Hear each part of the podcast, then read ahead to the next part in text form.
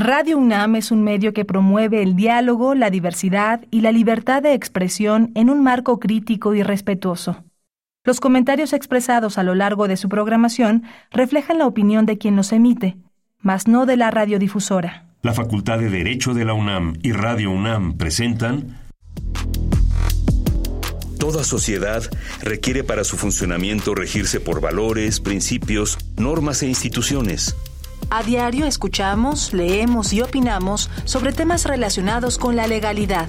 Pero, ¿verdaderamente conocemos nuestros derechos y obligaciones?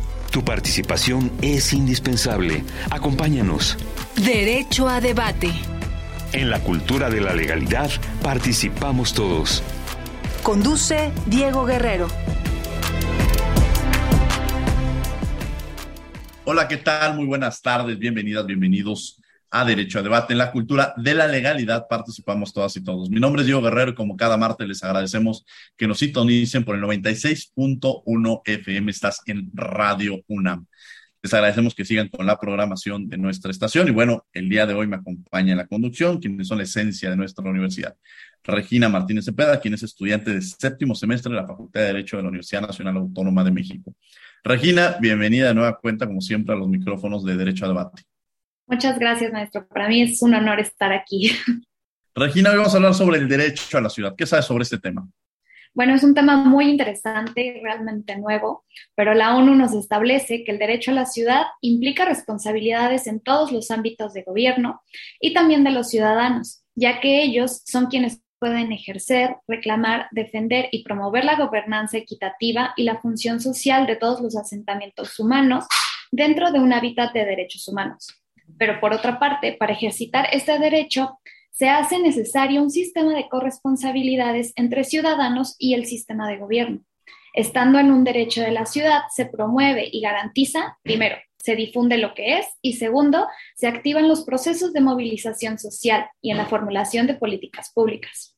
Este proceso se ha desarrollado de manera amplia en varios países de América Latina, pero sobre todo en Brasil, México y Ecuador. Muchas gracias, Regina. Y bueno, ¿quiénes son nuestros invitados? Bueno, el día de hoy nos acompaña la maestra Paloma Egea Cariñanos, doctoranda en Ciencias Políticas por la Universidad de Granada, España. Paloma, qué gusto tenerte aquí en Derecho a Debate. Bienvenida este, con los cambios de horario. Y te encuentras en España y bueno, estás en México. Entonces, buenas tardes por allá y, estamos transmitiendo desde Radio UNAM. Efectivamente, buenos días para vosotros y vosotras. Buenas tardes aquí en, en, Andalucía. Es un honor. Muchísimas gracias, Diego, por tu invitación, por tu amabilidad, como siempre, estar aquí debatiendo sobre un tema tan necesario, tan novedoso y, y, bueno, objeto de mi tesis doctoral. O sea que espero que sea un tema que me dé también muchas alegrías. Muchas gracias. ¿Y quién es nuestro otro invitado, Regina? También nos acompaña el doctor José Manuel Ruano de la Fuente, director de la Escuela de Gobierno de la Universidad Complutense de Madrid, profesor titular de Ciencia Política y de la Administración. Querido, querido amigo José Manuel Ruano, a quien yo le tengo un gran cariño, este, lo conocí justamente en el máster en Gobierno de Administración Pública, con gran sensibilidad, con gran acercamiento con los alumnos y sobre todo un gran, gran académico que siempre se le aprende mucho en el aula, pero también en lo personal. Querido José Manuel, bienvenido desde México. Es un placer y seguramente los tendremos a los dos en algún momento, pero me da mucho gusto saludarte en este espacio. Muchísimas gracias, eh, Diego, por la invitación y para mí, por supuesto, es un gusto y un honor compartir con vosotros este, este espacio y bueno, y, discutir sobre un tema tan, tan apasionante eh, como este. Así que a vuestras órdenes. Muchas gracias. Y me gustaría empezar contigo, este, estimado José Manuel, sobre qué podemos entender sobre el derecho a la ciudad. ¿Qué es esto? Bueno, el, concepto en sí es un concepto no tan novedoso realmente, ¿no? Eh, el concepto de derecho a la ciudad, eh, por lo que yo sé, eh, surge con la obra allí sí llamada El derecho a la ciudad de, del francés Henri Lefebvre, eh, y es un, planteamiento crítico del desarrollo de las ciudades. Es decir, él eh, observa cómo las ciudades se han venido eh, convirtiendo en una mercancía más, digamos, en el sistema económico capitalista, de tal manera que los ciudadanos han perdido, digamos, el control y su capacidad, digamos, de decisión en cuanto a lo que tiene que ver con, la construcción de la ciudad. Desde ese punto de, vista más económico, que tiene una serie de consecuencias negativas, esa consideración, digamos, más mercantilista de, la ciudad, Lefebvre lo que hace es proponer ¿no? realmente un enfoque más político eh, que supone realmente, realmente eh, bueno, pues nuevos mecanismos de reapropiación ¿no? de la ciudad por parte de la ciudadanía. Es decir, cómo poder construir la ciudad no entendida ya como un producto puramente económico, sino como una construcción política, ¿no? al servicio de todas las personas que lo habitan. Muchas gracias, José Manuel, sobre esta introducción de entender qué es este derecho eh, a la ciudad. Y me gustaría justamente eh, ¿Cómo podemos entender esta relación, Paloma, que ya nos platicaba José Manuel sobre el derecho a la ciudad? Si nos ayudas también a profundizar de cómo lo has visto tú y por qué llama también la atención de este proceso de investigación que estás llevando a cabo. Pues, claro, mi óptica es quizás eh, más referida a los movimientos de población que a la eh, que al componente económico, productivo dentro del sistema capitalista que tienen las ciudades. Y, lo que más me ha interesado a mí es, eh, porque la ONU está demostrando que en el 2050 dos tercios de la población mundial vivirá en, grandes núcleos urbanos, vivirá en ciudades. Entonces, entiendo el derecho a la ciudad, efectivamente, como comentaba el profesor Ruano, como una reapropiación en el sentido de convertir en habitable el hábitat favorito de la población. Es decir, si la mayoría de las personas desean vivir en ciudades, vamos a construir las ciudades más eh, amables posibles, más habitables posibles, porque si no, y aquí es donde entra la otra parte de mis investigaciones, lo que quedará para quien busque una calidad de vida suficiente para sí y para su descendencia será la vuelta al pueblo, será el, fracaso de las ciudades, que es precisamente lo que se trata de evitar con este eh, derecho nuevo. Muchas gracias, Regina, que me acompaña el día de hoy en la conducción. Los micrófonos son tuyos.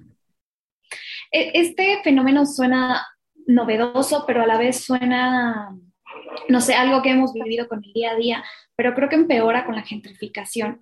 Doctor, ¿qué nos puede decir de esto? ¿Qué nos puede decir acerca de la gentrificación? ¿Es un fenómeno global o en dónde se vive? Eh, bueno, las ciudades efectivamente, como, como dice mi compañera, eh, son un lugar de atracción ¿no? de, la, de, la, ciudadanía y al mismo tiempo en muchos lugares del mundo se convierten en lugares realmente hostiles, ¿no? es decir, son por una parte lugares de oportunidades y al mismo tiempo pueden ser lugares eh, bueno, pues realmente, realmente difíciles de, de habitar. Uno de los problemas de las, de las grandes ciudades en el mundo es este problema que, conocemos como, con este concepto un tanto extraño de gentrificación, ¿no?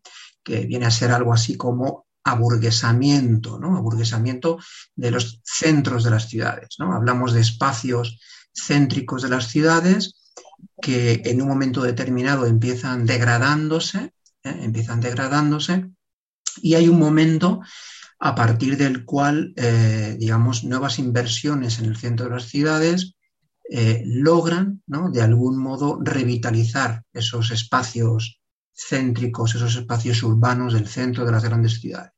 Esto tiene un efecto positivo evidente, que es digamos, la renovación de los centros históricos en algunos casos, pero algunos efectos negativos de carácter social, ¿no? como puede ser la expulsión de los centros históricos de eh, las gentes que, tradicionalmente las habitaban, porque a partir de cierto momento ya no son capaces de, pagar, digamos, los alquileres o las rentas de esos, de esos eh, apartamentos que empiezan a aparecer en, los centros históricos que empiezan a, renovarse. Entonces es un efecto un tanto paradójico, ¿no? es decir, tiene elementos positivos en cuanto a, la renovación urbana y a la redignificación del espacio urbano, urbano, pero tiene también efectos, digamos, negativos desde el punto de vista de la expulsión de ciertos colectivos sociales más, más desfavorecidos que no pueden permitirse vivir en esos, en esos lugares.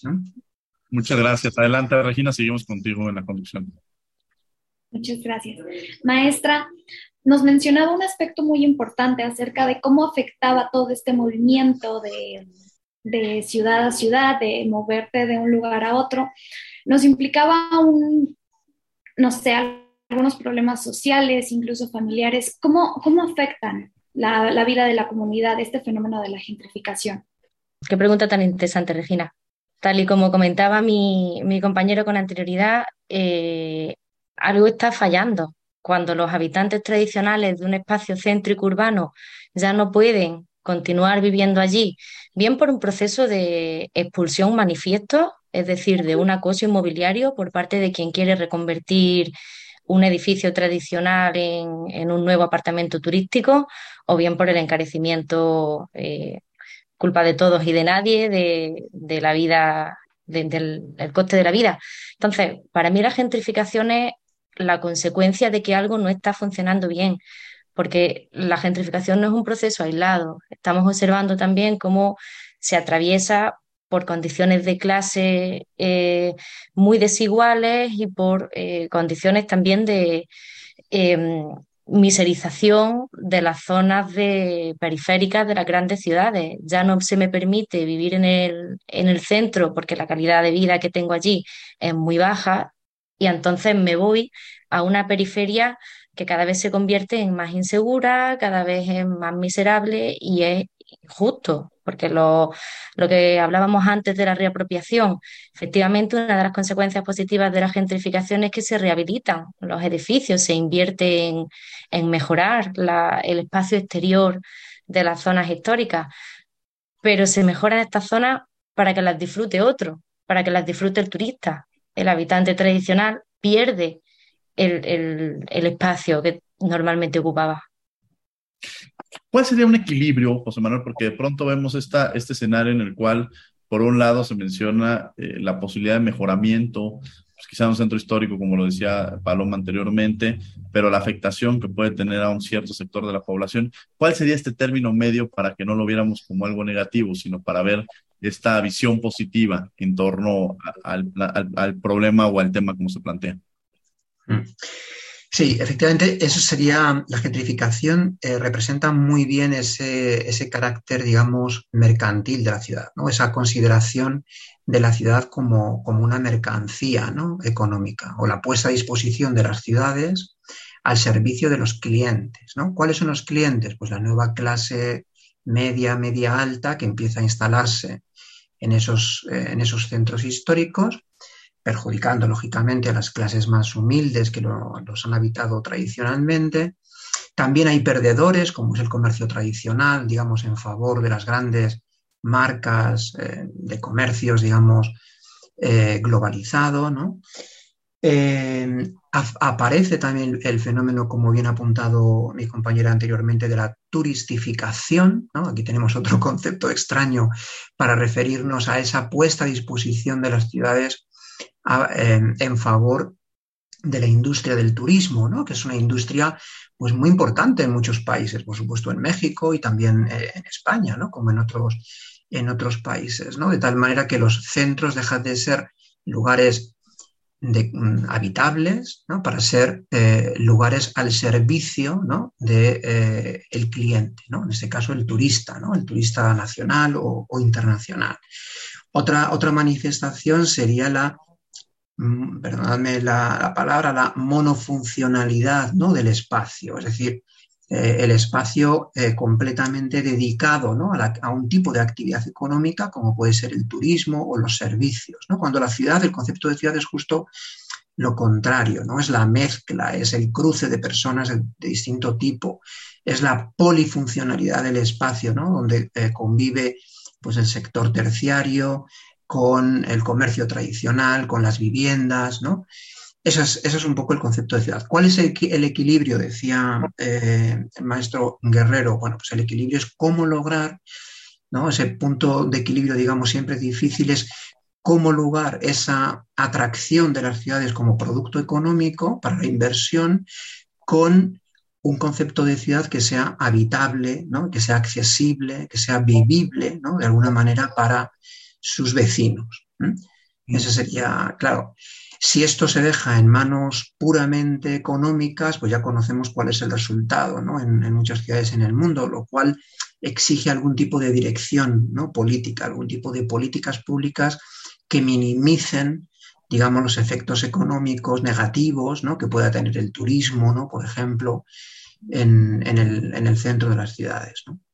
Ese es el gran desafío, ¿no? es decir, cómo compatibilizar ese derecho a la ciudad, es decir, esa conversión de las ciudades como espacios amables, interculturales, eh, con eh, un, espacio que siga siendo atractivo ¿no? para, para la inversión. ¿no? Es como compatibilizar ese interés social con el interés económico, ¿no? en definitiva.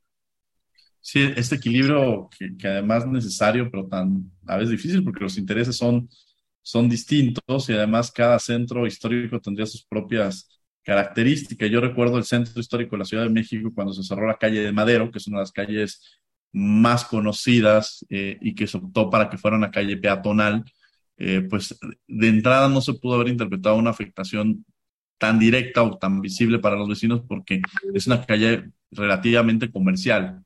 Entonces, de tal suerte que pues no había un, un, tema en el cual hubiera algún vecino o vecina que viviera y que tuviera su edificio que se le complicara llegar a este espacio. Tanto ha habido la propuesta en el centro de Coyoacán, que es una alcaldía que tenemos aquí en la Ciudad de México, que se ha planteado esta propuesta y por todo lo contrario, pues los vecinos dicen, ¿cómo nos van a hacer, cómo nos vamos, cómo vamos a llegar a nuestro hogar? ¿Cómo nos vamos a, a tener estas complicaciones de comercio? ¿Cómo, ¿Dónde nos vamos a, a poder estacionar con nuestro automóvil?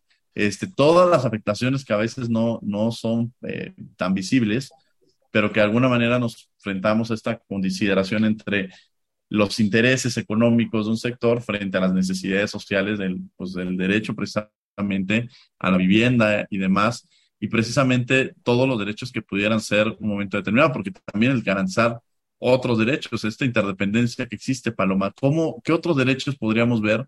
Porque cuando afectas el derecho a la ciudad, se, quizás mueven otro tipo de derechos también. El derecho, ya lo mencionaba yo, a la vivienda, eh, quizás el derecho a movilidad, o sea, todos los derechos que vienen en esta interdependencia que ya conocemos y que me gustaría que me platicaras de ellos.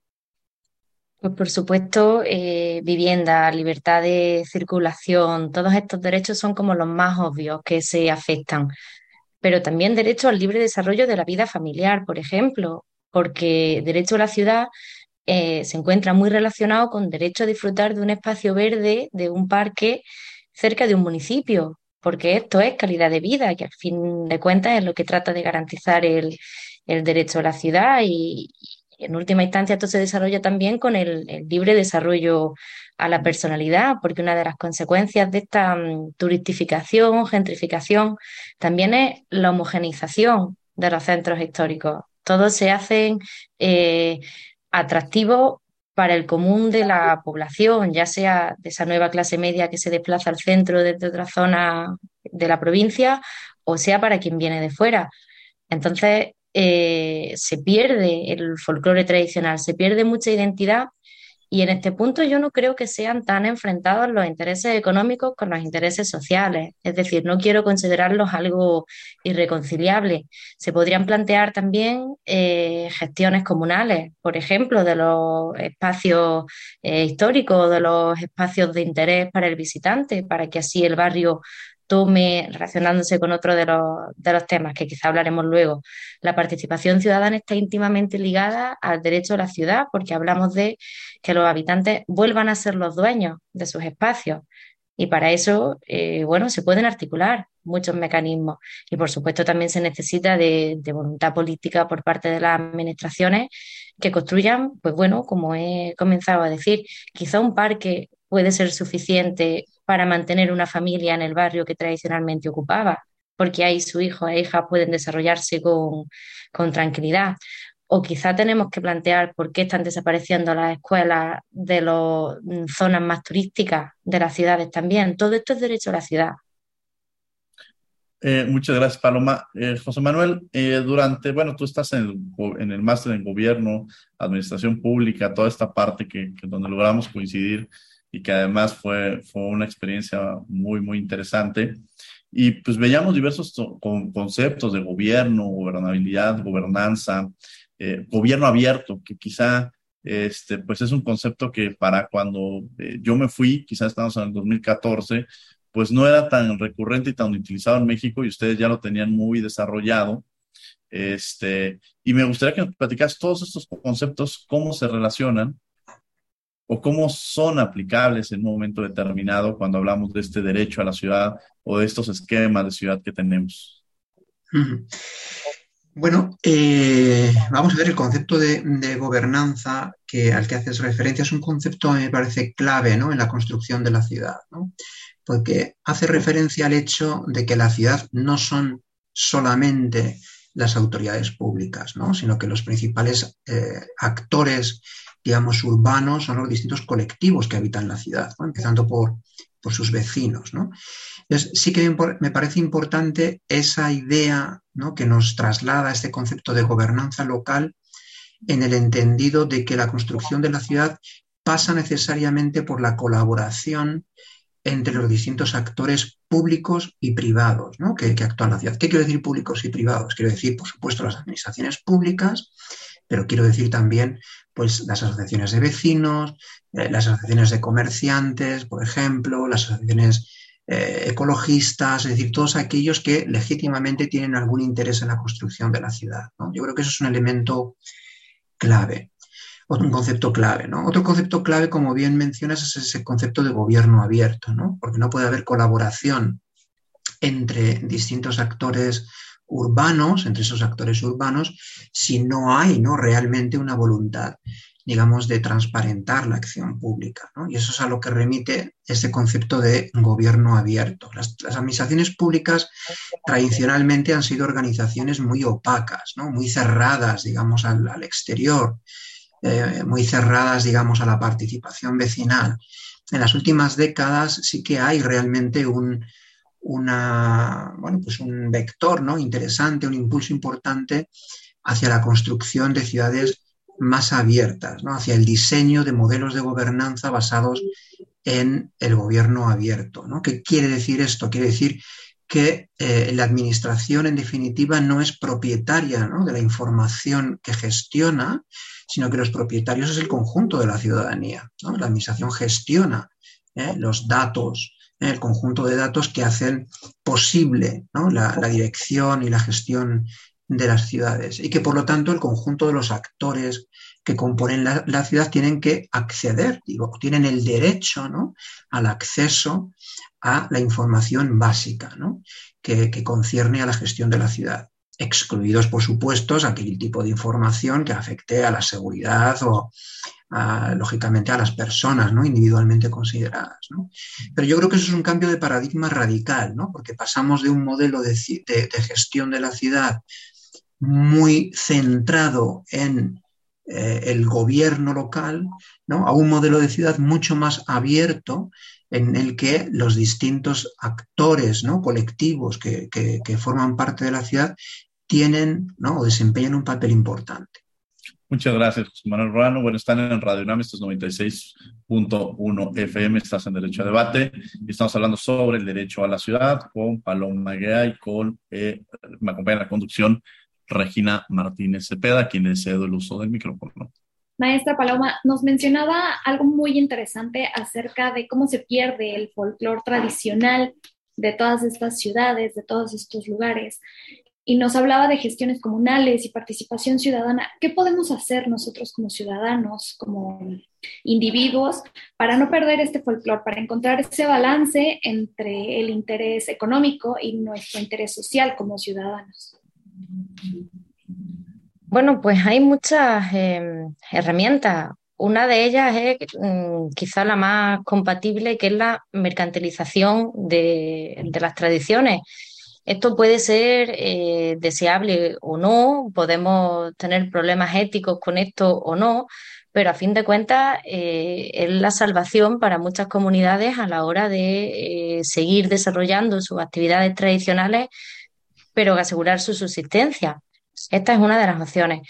Otra, por supuesto, creo que debería venir de la mano de una concienciación mayor de lo valioso que es la riqueza cultural de, Estado. Por supuesto, México tiene una multiculturalidad eh, eh, apabullante que, sería muy interesante conocer hasta qué punto es respetada, es comprendida y es puesta en igualdad de condiciones con todas las, otras con las que convive, con todas las culturas con las que convive. En España también, en Andalucía eh, no tiene nada que ver la visión, la manera de hablar, la manera de comer, la manera de vivir de Andalucía, del sur mediterráneo, con el norte, eh, el norte de España, vascos, catalanes, gallegos. Cada una de estas regiones ha eh, hecho un poco la guerra por su cuenta, si se me permite la expresión coloquial. Cada uno de estas regiones ha intentado mantener su identidad eh, muchas veces de manera excluyente con, las otras. Y esto tampoco me parece la, solución. Deberíamos diseñar alguna manera mm, de que todas las culturas convivieran en, igualdad, por lo menos dentro de un mismo Estado y a partir de ahí eh, establecer modelos de integración mucho más ambiciosos.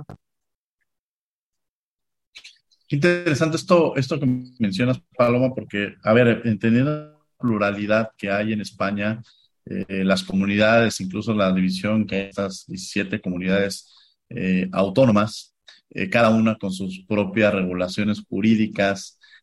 quizá estos modelos, ahí que quizá me gustaría como, como transitar y verlo, José Manuel, o sea, si, estos, si estas divergencias que hay entre cada una de las comunidades que existe, si hay una comunicación, si hay modelos, este, si se puede ver los avances que hay en una en relación a otra, porque pareciera que hay unas que están muy evolucionadas en unos temas, hay otras que van en, pasos este, transitados, ¿no? O sea, no hay una homogeneidad en términos de los avances que tenemos sobre este derecho a la ciudad. ¿Cuáles serían las ciudades más avanzadas que tendríamos en torno al tema? Eh, modelos, quizá, modelos de ciudades que, que tenemos, que yo sé que hay tú eres experto, y, este, y sobre todo en esta parte de, la pluralidad que existe, ¿no? Sí, efectivamente, eh, España es un país muy plural. México también lo es. ¿no? Es decir, no es lo mismo, ¿verdad?, el norte de México que los, estados del sur de México. Es decir, hay una, gran pluralidad. Y dentro de cada uno de esos estados o dentro de cada una de las comunidades autónomas españolas hay una diversidad ¿no? Eh, municipal eh, enorme. ¿no? Es decir, encontramos ciudades eh, bueno, pues con modelos, digamos, de desarrollo, con, culturas, por supuesto, distintas, pero también con políticas también muy diversas, impulsadas por sus gobiernos locales o, en colaboración también con los gobiernos regionales. Eso nos da efectivamente un, mapa, digamos, muy, muy heterogéneo de la situación. Eh, vamos a ver, yo creo las, las ciudades yo las contemplo como un conjunto de sistemas o como la suma de un conjunto de sistemas, un sistema cultural, un sistema político, un sistema económico, un sistema demográfico, etcétera, eh, que evolucionan en el tiempo. Y, lo, es decir, dicho en, términos más sencillos, las ciudades cambian, las ciudades cambian en el tiempo y pueden cambiar a peor o pueden cambiar a mejor. ¿eh? Eso es así. Tenemos ejemplos en el mundo de un caso y de lo contrario. ¿no? ¿De qué depende una cosa o de otra? Pues efectivamente de muchos, muchos factores, ¿no? Factores económicos, ¿no? de desarrollo económico, pero también factores políticos, ¿no? Factores, digamos, de impulso, eh, de políticas decididas de desarrollo desde las autoridades desde las autoridades políticas. Y esto genera en ocasiones una, eh, eh, una competencia positiva extraordinaria. ¿no? Todos saben pues, la, competencia que tradicionalmente ha habido entre ciudades como Madrid y Barcelona. Y esa competencia ha sido una competencia positiva, ¿no? en el sentido de que las ciudades compiten entre sí a escala nacional y yo diría hoy en día compiten entre sí también a escala internacional. Es decir, en el mercado del turismo, ¿no? Pues eh, compiten, por, su, por supuesto, las ciudades mexicanas más punteras en el sector turístico con las ciudades europeas más punteras en el sector turístico, ¿no? Eso es, eso es evidente. Em, eh, aquí nos encontramos con dos polos contrapuestos, ¿no? Es la homogeneización de las ciudades o su diversidad. Las ciudades, eh, hay ciudades como Venecia o como, o como París, que tienen una potencia turística extraordinaria, pero ese desarrollo turístico se ha hecho a expensas de sus propios habitantes. ¿no? ¿Por qué? Pues porque hay muchos distritos de esas ciudades simplemente deshabitados, ¿no? es decir, son ciudades puestas al servicio del turismo internacional. ¿no? ¿Y eso qué significa? Pues en el caso de, de Venecia, que paulatinamente y año tras año, Venecia va perdiendo población población propia, ¿no? Pero año tras año va creciendo al mismo tiempo los turistas, ¿no? Los turistas eh, extranjeros. El gran desafío es cómo ¿no? compatibilizar esos, esos, eh, esos elementos. Iniciativas positivas eh, las podemos encontrar en el mundo muchas, muchas de ellas, ¿no? Eh, quiero decir, ciudades que han sido muy dependientes de determinados sectores económicos, como Glasgow en Escocia, o Bilbao en España, o Yokohama en Japón, muy dependientes del sector naval, por ejemplo, de la construcción naval, que entran en crisis en un momento determinado, que se reinventan, ¿no? Como ciudades de servicios o como ciudades culturales, ¿no? Por ejemplo. Pero también, o, o tenemos actualmente algunas experiencias muy interesantes de peatonalización de los centros urbanos en algunas ciudades españolas, ¿no? más, más pequeñas, como Pontevedra, Huesca, ciudades más, más pequeñas, que han hecho bueno, pues bandera, digamos, de la apuesta, de la construcción de la, de la ciudad al servicio de los ciudadanos. ¿no? Eh, quiero decir que podemos encontrar experiencias negativas o positivas. Lo único que tenemos seguro es que las ciudades van a cambiar. Eso es, eso es así. Eh, lo que tenemos que decidir es, si eh, vamos a lograr o vamos a intentar direccionar ese cambio de acuerdo con políticas públicas orientadas a, los ciudadanos o no. Creo. Muchas gracias, José Manuel Rano. Le cedo el micrófono a Regina Martínez. Muchas gracias. Maestra, hablábamos de los problemas que hay enfrentan las ciudades y sus ciudadanos, pero dichos problemas le atañen únicamente al derecho o qué otras áreas del conocimiento se ven involucradas al momento de querer resolverlos o querer estudiarlos. Como todas las grandes situaciones o las grandes problemáticas, eh, la respuesta tiene que venir de la, de la transversalidad de la, de la ciencia. Eh, por supuesto, en el derecho a la ciudad o en la transformación de las ciudades aparece el, derecho a la ciencia jurídica, pero no podemos eh, olvidar la economía, la ciencia política, la sociología, la antropología, pero tampoco podemos, como comentábamos antes de folclore, podemos diseñar eh, nuevas ciudades o podemos transitar hacia otras ciudades sin las ciencias ambientales, no podemos eh, hacer esta evolución negando eh, la necesidad imperiosa de las infraestructuras verdes, de que el diseño urbano sea cada vez más sostenible.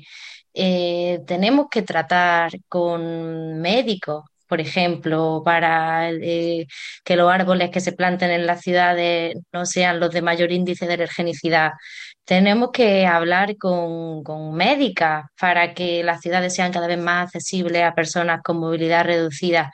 Creo que la respuesta tiene que ser eh, tanto global, diseñando mesas de debate como puede serlo esta de diferentes regiones en el mundo y por supuesto transversal en cuanto a las ramas eh, involucradas. Regina, el micrófono es tuyo. Continuamos con la conversación. Muchas gracias. Doctor, hablábamos de la pluralidad que existe tanto en España como en México, pero hablando únicamente en su experiencia, ¿cuáles considera que son los problemas urbanos de una ciudad como Madrid? O sea, ¿cree que podrían ser comparables con los problemas de la Ciudad de México?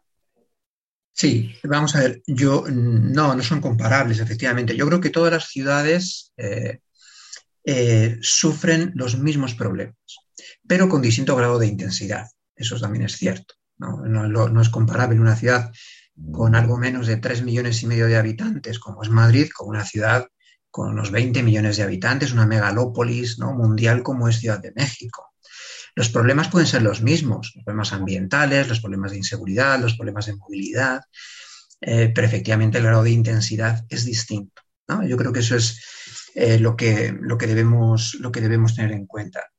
Eh, principales problemas de las ciudades, pues efectivamente son estos, ¿no? Es decir, el problema de la contaminación ambiental, ¿no? Ciudad de México, pues eh, lo, sabe muy bien, el problema de la carestía de la vivienda, ¿no? En, las grandes ciudades, ¿eh? y la expulsión de los jóvenes o de las clases sociales más modestas a la periferia de las, de las ciudades, el problema de la gentrificación, ¿no? al que hemos hecho referencia anteriormente, el problema de la movilidad, ¿no? es decir, cómo contar con un modelo, con un sistema de transporte público que sea seguro, que sea eh, sustentable ¿no? desde un punto de vista eh, ambiental. ¿no? En definitiva, el, gran desafío consiste en cómo lograr ciudades que sean atractivas ¿no? desde un punto de vista eh, económico, que sean atractivas desde el punto de vista del, tipo de personas ¿no? que habitan esas ciudades, que sean ciudades que cuentan con un capital humano educado, eh, es decir, formado, eh, que cuente con infraestructuras adecuadas, es decir, que tenga los distintos componentes que hacen atractiva una ciudad al capital, ¿no? Eso es así, pero al mismo tiempo que sean ciudades sostenibles, ¿no? Que sean ciudades sostenibles, con calidad de vida, ¿no? y ciudades accesibles, ¿no? Desde ese, desde ese punto de vista. Las ciudades son al final, mm, yo creo, un, una reducción, ¿no? una reducción de los problemas sociales. Es decir, todos los problemas sociales se manifiestan como una especie de caldo concentrado en, las, en las, ciudades. Em, y la gran, la gran diferencia entre unas ciudades y otras es cómo pueden competir unas ciudades en el mercado internacional o en el mercado nacional o en el mercado regional. vamos a ver las ligas, digamos, en las que compiten cada una de las ciudades cómo podemos hacer que esas ciudades sean atractivas, ¿no? Sean atractivas ¿eh? y, que, eh, y que ofrezcan al mismo tiempo calidad de vida ¿no? para, para sus ciudadanos. Y eso no es incompatible, ¿no? porque lo que nos demuestra la experiencia es que precisamente aquellas ciudades que cuentan con mayor calidad de vida son aquellas que cuentan con mayor ventaja competitiva en los mercados internacionales. Interesante esto que menciona José Manuel Ruano. Yo la verdad es que, y aprovecho para hacer esta invitación a quienes nos están escuchando, que han estudiado alguna carrera relacionada con las ciencias sociales, en ciencias políticas, en derecho, a que se acerquen a los másters que tiene la Universidad Complutense de Madrid, porque yo siempre le he dicho que la mejor experiencia que he tenido en mi vida ha sido esa. Ha sido la que, me cambió, la que me revolucionó, la que me permitió reencontrarme incluso conmigo mismo ya en, un, en otro país conocer otras culturas, porque la verdad es que teníamos compañeros de otros lugares, entonces descubrir lo que estaba haciendo en Chile, en Ecuador, en Colombia, estos intercambios culturales que, que, enriquecen mucho, adicional a estas experiencias que los propios académicos nos van guiando y nos van formando. Y saco esto a colación porque creo que una de las cosas que cuando me decían cómo era la calidad de vida eh, que se tiene en un momento determinado, un tema de seguridad, quizá no, no sé ahorita en, las condiciones, quizá yo platicaré de mi experiencia en 2014, pero esta posibilidad de poder salir a la calle tranquilamente a caminar, este, porque igual había mucho calor en el, en el piso eh, y quería ir a caminar o recorrer las calles, es decir, no era este temor o andar caminando con el celular casi sin, sin esta preocupación como cuando de pronto llegas, regresas a la Ciudad de México y te enfrentas a este shock que te dicen, oye, no puedes estar este, en el transporte público con esto, no es tan fácil. Es decir, todos estos cambios que además representan mucho en términos que al final lo que busca justo uno es una calidad de vida y esta calidad de vida pues te la dan en todo el contexto que representa agua, salud, vivienda, todos estos, todos estos factores que nos permiten efectivamente hablar de este derecho a la ciudad, una ciudad que te sientas, eh, que te sientas bien y que te garantice esos derechos mínimos que se establecen en un marco este, básico, ¿no? Regina, que nos acompaña el día de hoy, que además, bueno, va en séptimo semestre en la facultad, pero quizá en algún momento de la vida también tengas estas aspiraciones y que además yo motivo mucho a mis alumnas y alumnos a que, a que tengan este, este tema. Eh, un poco ya platicaba José Manuel Ruano sobre cuáles son los problemas urbanos que existe en una ciudad como Madrid. Decía, bueno, esta parte comparativa es distinta porque tienen, eh, son ciudades distintas, claro, con todas sus complejidades. Pero quizá podríamos también transitar eh, un poco a jugar como abogado del diablo con esta pregunta dirigida a Paloma, que Paloma además ha estado, es una, ha sido visitante, ha vivido aquí en, en América Latina, este, vivió un rato en Madrid, ahorita se encuentra en, este, en Granada también, retomando esta experiencia, pues estas, estas diferencias que has encontrado y sobre esta parte que te lleva a verlo en la práctica, este derecho a la ciudad en, la complejidad que representa, ¿no? Claro, efectivamente, como decía el, el profesor Rubano, los problemas son los mismos pero a la vez son radicalmente opuestos. Yo viví durante seis meses en Santiago de Chile Luego me fui a, una antigua ciudad industrial polaca, eh, que cuando la industria textil cerró dejó a su paso pues, pues mucha miseria y, se respiraba un ambiente verdaderamente triste. Luego me fui a Madrid, que es la, ciudad de las oportunidades para quien venimos de las pequeñas provincias eh, del sur de España. Y bueno, y ahora he vuelto a casa. Entonces, efectivamente, en todas estas eh, aventuras un poco por el mundo, me he encontrado inseguridad, me he encontrado eh, problemas de mendicidad, de pobreza, mm, pero lo que sí que ha sido muy diferente ha sido la respuesta que se ha dado tanto por parte del, gobierno local como de la, de la propia población hacia estas problemáticas. En algunos casos, eh, el individualismo asesinaba cualquier intento de, reconstrucción y de, avance colectivo. Lo primero que se tiene que tener cuando hablamos de, derecho a la ciudad, de reapropiación, de todas estas cosas, es un objetivo. Hacia dónde queremos llegar, qué recursos necesitamos para eso y cuánto estamos dispuestos a sacrificar también. Porque todos los procesos de cambio son mm, lentos y, costosos. Lo decía eh, David Harvey en, un libro de 2013, ¿la revolución será urbana o no será? Bueno, yo esto lo cuestiono, porque también es legítimo eh, abandonar el intento de vivir en una ciudad. Cada vez hay más eh, movimiento, cada vez es más numeroso el movimiento neoruralista. El triunfo de las ciudades no es la única opción. Podemos tratar de redefinir también lo que significa la vida en el pueblo para eh, establecer nuevas conexiones eh, con la ciudad, que ya no sean exclusivamente los entornos rurales de expulsión y las ciudades de acogida, sino que experiencias como la del teletrabajo que hemos tenido en la pandemia o la nueva alternativa laboral, que son los travelers o los nómadas digitales, también están redefiniendo un poco estas relaciones. Entonces, eh, eso sí que, volviendo un poco a la pregunta, que creo que me, eh, he ido un poco, eh, cada ciudad también se relaciona de manera muy diferente con el entorno que la rodea. Santiago de Chile y Madrid, quizás al ser capitales, tenían una fuerza centrífuga muy importante, pero otras ciudades más pequeñas, como son Granada, creo que establece eh, relaciones e interlocuta bastante mejor con el, entorno rural que lo que lo hacen estas otras. Y por ahí pasa también gran parte de la solución a muchos de los problemas que hemos estado comentando.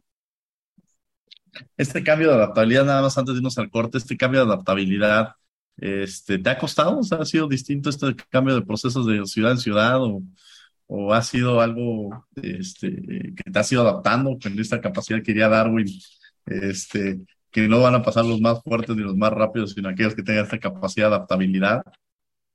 La resiliencia ahora es la palabra de moda.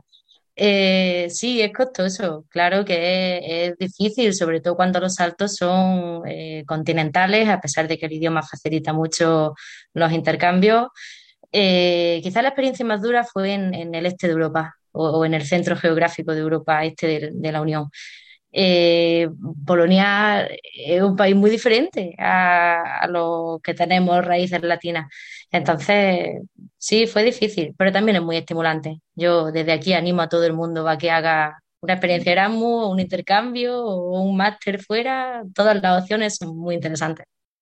En el proceso de adaptabilidad, gracias Paloma, en este proceso de adaptabilidad la pandemia cambió muchos elementos, cambió muchos factores, cambió muchos derechos, la forma de ver la vida.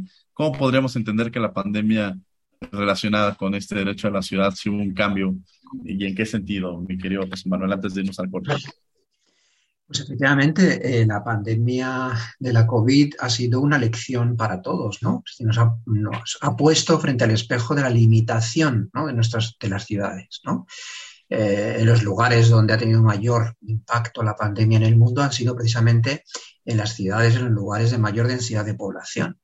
Es decir, las ciudades han estado más expuestas a la propagación del, virus que las, que las zonas rurales. Pero esto ya esto no es nuevo. Quiero decir que las sucesivas pandemias que, sufrió, que ha sufrido la humanidad en la historia, esto ocurrió, ocurrió ya. Es decir, durante la Edad Media, las ciudades eh, bueno, eh, progresivamente fueron ampliando sus espacios y muchas ciudades europeas fueron derribando sus viejos cascos históricos medievales con callejuelas intrincadas y estrechas por eh, grandes avenidas mucho más amplias, buscando esa mayor higiene, ¿no? digamos, de las ciudades.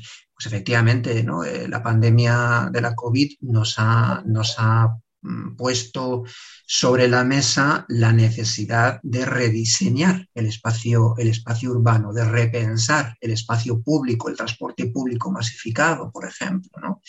de rediseñar eh, las ciudades eh, con mayores operaciones, digamos, ambientales, ¿no? mayores espacios verdes.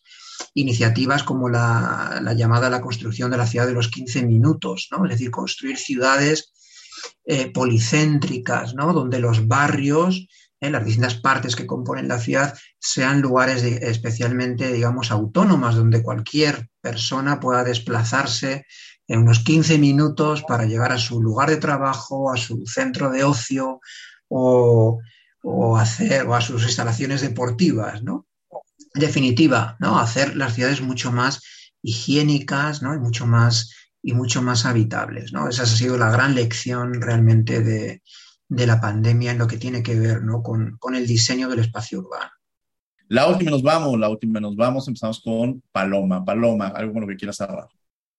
Bueno, pues cierro igual que empecé, agradeciendo mucho eh, a ver que se haya contado conmigo para este programa, ha sido realmente interesante y creo que mm, de esta conversación podemos sacar muchas conclusiones eh, para futuro.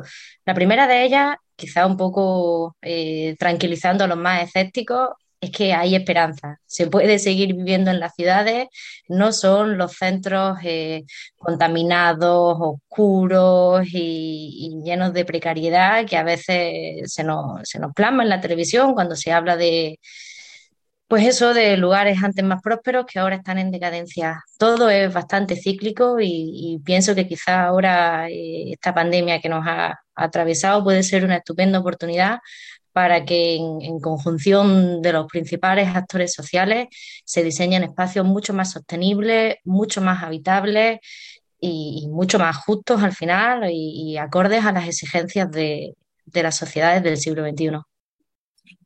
Muchas gracias, Paloma. La última nos vamos con José Manuel Ruano. Bueno, eh, Homer Simpson decía sobre el alcohol que este era la solución a sus problemas y la causa de sus problemas. Pues las ciudades son un poco como el alcohol en ese sentido, ¿no? Son la solución a nuestros problemas porque desde principios del siglo XX la población urbana no ha hecho más que crecer en el mundo. Eso quiere decir que la población rural ha ido escapando de situaciones, digamos, sociales desfavorables, buscando mejores oportunidades de vida en las ciudades. Eso es un hecho indiscutible. Pero al mismo tiempo las ciudades presentan ¿no? numerosos problemas que eh, hay necesariamente que, atajar, ¿no? Eso, eso es así. Eh, yo diría, la ciudad es sobre todo mezcla, ¿no? La ciudad es mezcla, es diversidad, es decir, mezcla social, donde la gente de distinta condición y clase social se cruce en el mismo espacio, es eh, intercambio.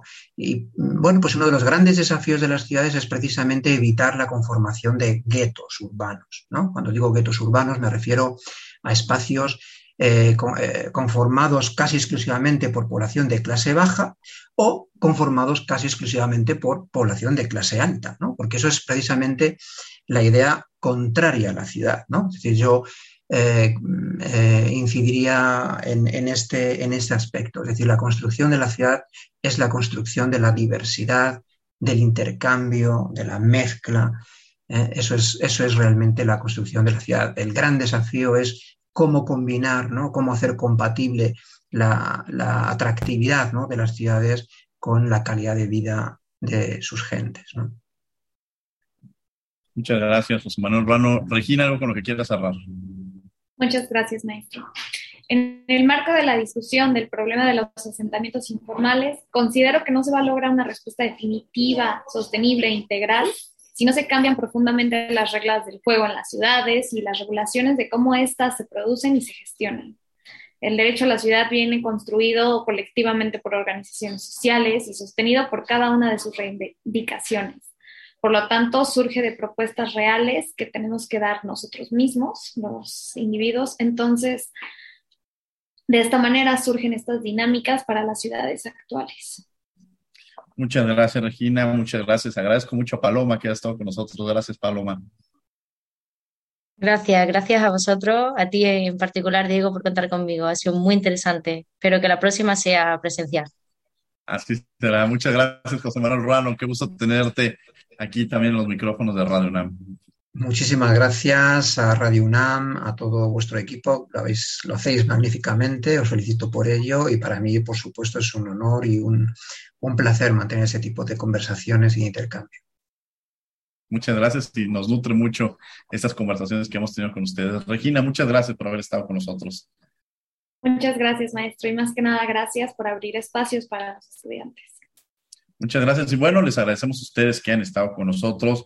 Los invitamos todos los miércoles. Todos los miércoles también estamos en el canal 22, el canal cultural de México, en Cultural Derecho, donde abordamos diversos temas relacionados con la pintura, música, literatura, cine, series de televisión vinculadas con los temas jurídicos y los temas sociales. Todos los miércoles en el canal 22, en los diversos horarios, 7 y media de la mañana, 5 de la tarde, 8 de la noche, en el 22.2. Y bueno, hasta la madrugada también estamos a la 1 de la mañana.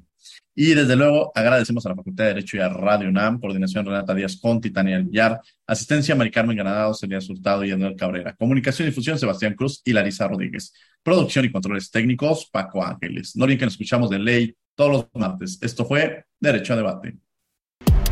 Por hoy concluye la discusión, pero no se pierdan el próximo tema en Derecho a Debate. En la cultura de la legalidad participamos todos.